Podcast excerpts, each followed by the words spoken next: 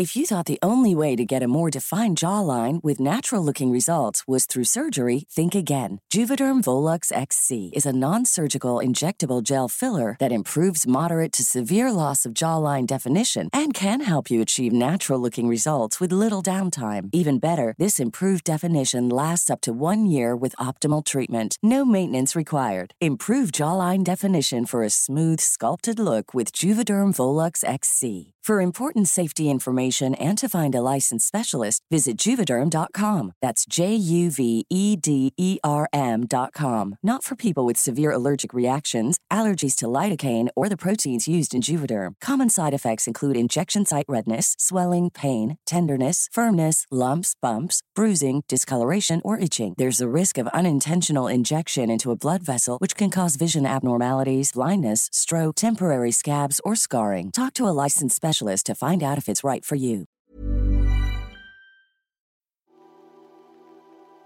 Hola, ¿qué tal? Les habla Pride. Después de mucho tiempo de no subir nada aquí a Spotify, les traigo una nueva narración. En esta ocasión, la creepypasta titulada 6 minutos. Subida originalmente a mi canal el 30 de agosto del 2017 y escrita por el usuario de Reddit Record Atus. Antes de dejarlos con el audio, quiero recordarles que si quieren estar al pendiente de las más nuevas historias que narre, suscríbanse a mi canal de YouTube El Orgullo del Operador. Y si quieren estar más en contacto conmigo, búsquenme como Yo Soy Pride en Facebook, Instagram, Twitter y Twitch. Este último es una plataforma de streamings en el que yo hago directo casi todos los días por la tarde de videojuegos. Espero que puedan darse una vuelta por allá para poder platicar, así como en mis redes sociales y en mi canal de YouTube. Bueno, ya dije suficiente, así que los dejo con la narración.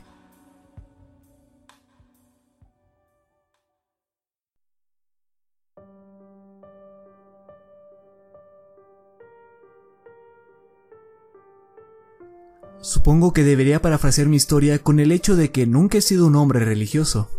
Ja, todavía pero al menos ahora sé que hay algo más que solo nosotros. No sé nada sobre un plan maestro o juicio final, pero lamento decepcionar los ateos. Hay todo un mundo diferente esperándolos cuando mueran. Me gustaría contarles que morí dignamente o con gracia, pero eso solo sería una vil mentira. Me dedico a algo que me gusta llamar proveedor de servicios íntimos para la vida. Otras personas prefieren llamarme puta. El hecho de descubrir mi sexualidad a temprana edad, mezclado con severos problemas con mi papi, dieron como resultado a un niño triste, destrozado, que buscaba atención donde sea que pudiese encontrarla. Tinder y otros sitios de citas en Internet.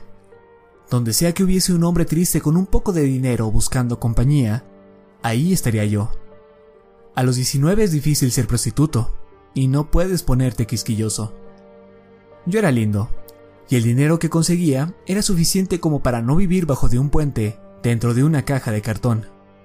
Como sea, una noche discutía acaloradamente con un solterón de unos 50 y algo sobre si me había ganado o no mis 200 dólares habituales. Y entonces todo se fue al diablo. Hubo gritos, las cosas salieron volando, se intercambiaron golpes, y antes de que me diera cuenta, tenía un cuchillo enterrado en mi cadera.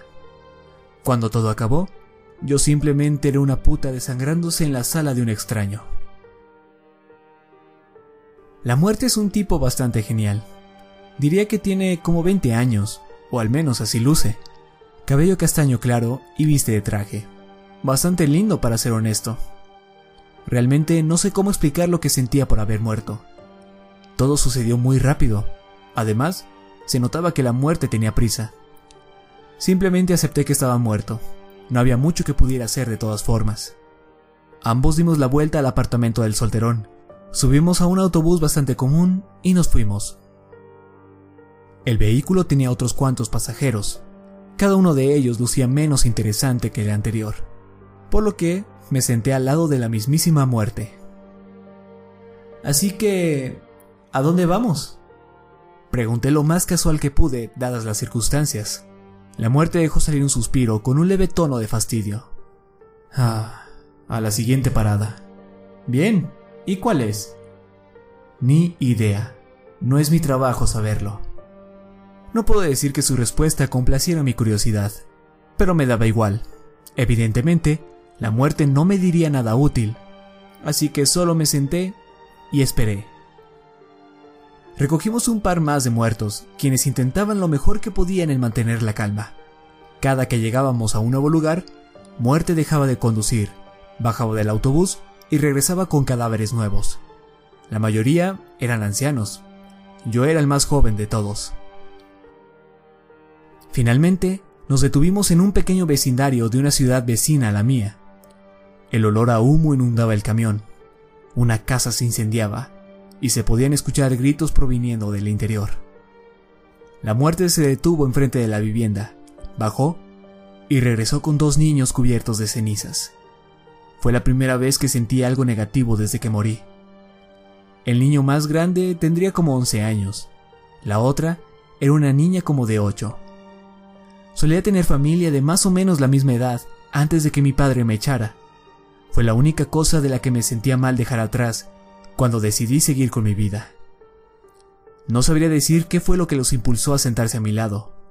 Quizás porque yo era el más joven, después de ellos, claro. O tal vez porque estaba hasta adelante. Nunca lo sabré. Una vez que tomaron asiento, la pequeña niña me jaló de la playera. ¿Dónde está mami? El niño reprimía sus lágrimas. No sabía qué decir. Es raro pensar a qué edad comienzas a comprender lo que es morir. Supongo que todos lo aprendemos en etapas distintas. Para esta familia, fue entre los 8 y 11 años de edad. ¿No te lo dijo? Respondí. Se quedó para cuidar de tu papi, pero me encargó que los llevara de vacaciones. ¿No suena bien? La pequeña sonrió un poco y asintió con un gesto. El chico volteó a verme. Me observó por un largo momento. Puse mi brazo a su alrededor y sonreí. Traté de dar la sensación más reconfortante que pude. Él simplemente miró hacia otro lado y hundió su rostro entre sus manos. Viajamos por horas. La muerte condujo y condujo, siempre concentrada en su labor. La mayoría guardaba silencio. Aquellos que sí hablaban compartían sus experiencias de quiénes fueron en vida y cómo murieron. El niño dejó de llorar por un momento después de que su hermana se quedó dormida. Intenté hablar con él, pero no quería contestarme. Sin embargo, no me di por vencido. Eventualmente, después de varias bromas malas, el niño por fin rió, y por primera vez desde que me subí a ese autobús, me sentí feliz. Me llamo Tommy. Yo soy Cal. Gusto en conocerte, Tommy. El chico sonrió. Dime, Tommy, ¿quién es tu amiguita? Y señalé a la niña que se encontraba en medio de nosotros. Es mi hermana, Sara. Bueno, pues es un verdadero placer conocerlos, sonreí. ¿Sabes? Ustedes son muy fuertes, mucho más de lo que yo lo era a tu edad. Tommy sonrió y charlamos un poco más. Con el tiempo también se quedó dormido. Yo no podía hacerlo. El viaje continuó por muchas horas más, pero no se sentía pesado en lo absoluto. Afuera solo había un desierto que se extendía hasta donde alcanzaba la vista. Ya hacía mucho que dejamos atrás cualquier rastro de civilización, y continuó de esa manera hasta que, en la distancia, frente a nosotros, una oscura figura se hizo presente. Conforme nos acercábamos, finalmente distinguí que se trataba de una casa. Era de una sola planta, hecha de ladrillos y yeso. Era como si alguien hubiera tomado una casa y lo hubiese dejado caer en medio de la nada. Contrastaba mucho con el enorme desierto a su alrededor. Naturalmente, a la muerte no le importaba en lo más mínimo. La muerte se estacionó enfrente de la estructura. Se puso de pie, al mismo tiempo que sacaba una libreta de su bolsillo. La hojeó unos instantes y finalmente habló con aquella voz carente de emociones. Primera parada. Thomas Gables, Sarah Gables, Teodoro Wickham. De pie y bajen. Los niños se despertaron al escuchar sus nombres. Miraron a su alrededor, confundidos. Los acerqué a mí, temeroso de no haber escuchado mi nombre y de que pudiera perder lo único por lo que me preocupaba en este mundo nuevo. Miré a mi alrededor y vio a un hombre de pie, quien supongo era Teodoro, caminar nerviosamente al frente del transporte. Murmuraba algo incomprensible. La muerte comenzaba a impacientarse, por lo que se acercó a él, lo tomó de su playera y lo acercó a la puerta donde terminó lanzándolo hacia el exterior. El hombre entró en pánico y comenzó a gritar que no podía entrar a la casa, que nada de lo que estaba pasando era posible. Sentí entonces cómo Sara me sujetó aún más fuerte y hundió su rostro en mi pecho. Ella sabía que no estábamos de vacaciones, sabía que algo andaba mal. Cuando Teodoro se dio cuenta de que la muerte no lo dejaría volver a subir, de un último vistazo a la casa, murmuró algo y comenzó a caminar en dirección opuesta a la estructura. A la muerte no le importó, solo estaba satisfecha de que había hecho su trabajo. Miró de vuelta hacia el interior, escaneando a los pasajeros, hasta que sus ojos se posaron en los niños que estaban a mi lado. Tommy me tomó de la mano y la apretó fuertemente. Es hora de que bajen, dijo Muerte. Los niños temblaron en sus lugares. Muerte se acercó hacia Tommy y lo sujetó delicadamente. Espera, exclamé, interponiéndome entre la muerte y los pequeños. Voy con ellos. La muerte comenzó a fruncir su ceño. Pero no es tu parada. No me interesa. De acuerdo, suspiró. Haz lo que se te dé la puta gana. Solo bájalos de aquí reclamó, soltando a los infantes. Me di media vuelta y me hinqué frente a ellos. Bien, chicos, aquí es nuestra parada. Sara me abrazó del cuello y la cargué. Tommy me tomó de la mano. Los tres bajamos del autobús. Tan pronto como lo hicimos, el vehículo arrancó, dejando una nube de polvo tras de sí.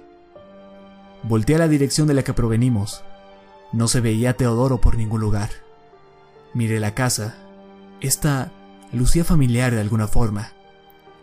Caminamos hacia la entrada y tocamos. Me esperaba lo peor, demonios y cadenas. Así que, imagínense mi sorpresa cuando la persona que abre la puerta resulta ser el hombre más atractivo que jamás haya visto. De 20, cabello rubio enmarañado, lucía súper casual y carismático. Oh, cool. Comenzaba a preguntarme cuándo rellenarían la casa. Mi nombre es Eric. Pasen, pasen. Eric nos explicó que la casa era como una gran sala de espera. Nos quedaríamos ahí hasta que alguien viniese a recogernos. A todos los recogen eventualmente. Sin embargo, él no sabía cuándo o qué pasaba después de eso. Solo que simplemente sucedía. La casa era fenomenal. Cualquier cosa que quisieras estaba ahí. La cocina siempre estaba repleta con comida y dulces. Las recámaras tenían todos los juegos que alguna vez quise disfrutar, pero nunca pude. Y en la sala se encontraban las mejores películas de la historia. Todo eso hacía fácil el vivir ahí. Por supuesto, era difícil llevar un registro del tiempo. Solo había un reloj en toda la casa. Se encontraba en la sala. Era uno digital de números azules. Odio decirlo, pero estaba obsesionado con ese reloj. Tenía algo hipnótico, algo que al parecer solo afectaba a mí. No podía dejar de verlo. Pasamos los primeros días charlando, conociéndonos. Aprendimos quiénes éramos cuando estábamos vivos. Naturalmente, omití algunos detalles para los menores, por su bien, pero no con Eric. Los días se volvieron semanas, repletas de películas y juegos, competencias y fiestas. Semanas en meses, comenzamos a crear lazos emocionales entre todos. Me di cuenta que me preocupaba más por estas personas que por cualquier otro individuo en mi antigua vida. Los niños reían y sonreían. Yo era feliz. Meses en años y con estos una carga. No envejecíamos, nos quedamos tal y como éramos al momento de morir, solo que sin las evidencias de la tragedia. Peleamos, discusiones sobre cómo nuestro antiguo mundo era dirigido u opiniones que no importaban realmente. Para ser sinceros, lo disfrutaba. Es como si fuésemos una familia real. Años en décadas. Y comenzó a pesarnos en nuestros espíritus. Sobre todo a Eric. Él llevaba mucho más tiempo que nosotros en esa casa. Comenzó a decir que él jamás sería recogido, Se deprimió, y no había nada que pudiera hacer para reconfortarlo. If you're looking for plump lips that last, you need to know about Juvederm lip fillers. With Juvederm Volbella XC and Juvederm Ultra XC, your lip look, whether it's subtle or bold, can last up to one full year with optimal treatment and no additional maintenance. Find a licensed specialist and see if it's right for you at juvederm.com today. That's J U V E D E R M.com. Add fullness to lips in adults over 21 with Juvederm Volbella XC or Juvederm Ultra XC. Do not use if you have severe allergies or a history of severe allergic reactions, or if you're allergic to lidocaine or the proteins used in Juvederm. Tell your doctor if you have a history of scarring or taking medicines that decrease the body's immune response or that can prolong bleeding. Common side effects include injection site redness, swelling, pain, tenderness, firmness, lumps, bumps, bruising, discoloration, or itching. As with all fillers, there's a rare risk of unintentional injection into a blood vessel, which can cause vision abnormalities, blindness, stroke, temporary scabs, or scarring. For full important safety information, visit juvederm.com.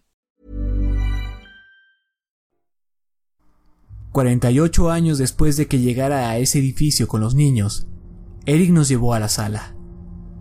No nos dijo lo que tenía en mente, ni nos dio advertencia alguna, solo lo hizo.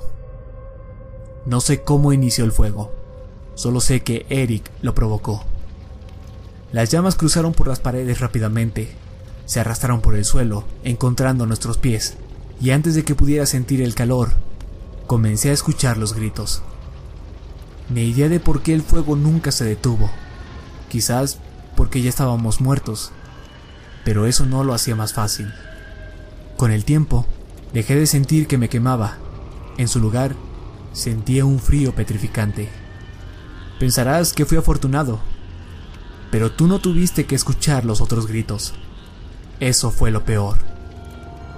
Ni idea de cuánto tiempo estuvimos ahí antes de que notara el reloj. ¿Cómo no lo vi antes? Con sus números azules contrastando las flamas rojas. Ahí estaba, intacto. Era como un faro. Lo único que podía hacer era observarlo, observarlo y contar los minutos que escuchaba a mi familia arder. Los minutos se convirtieron en horas, horas en días, días en semanas, semanas en meses y meses en años. Me cansé de contar después de los 60. No estoy seguro de en qué punto perdí la cordura, cuando comencé a disculparme por cosas que no podía hacer. Pero sí te puedo decir que con cada segundo todo empeoraba.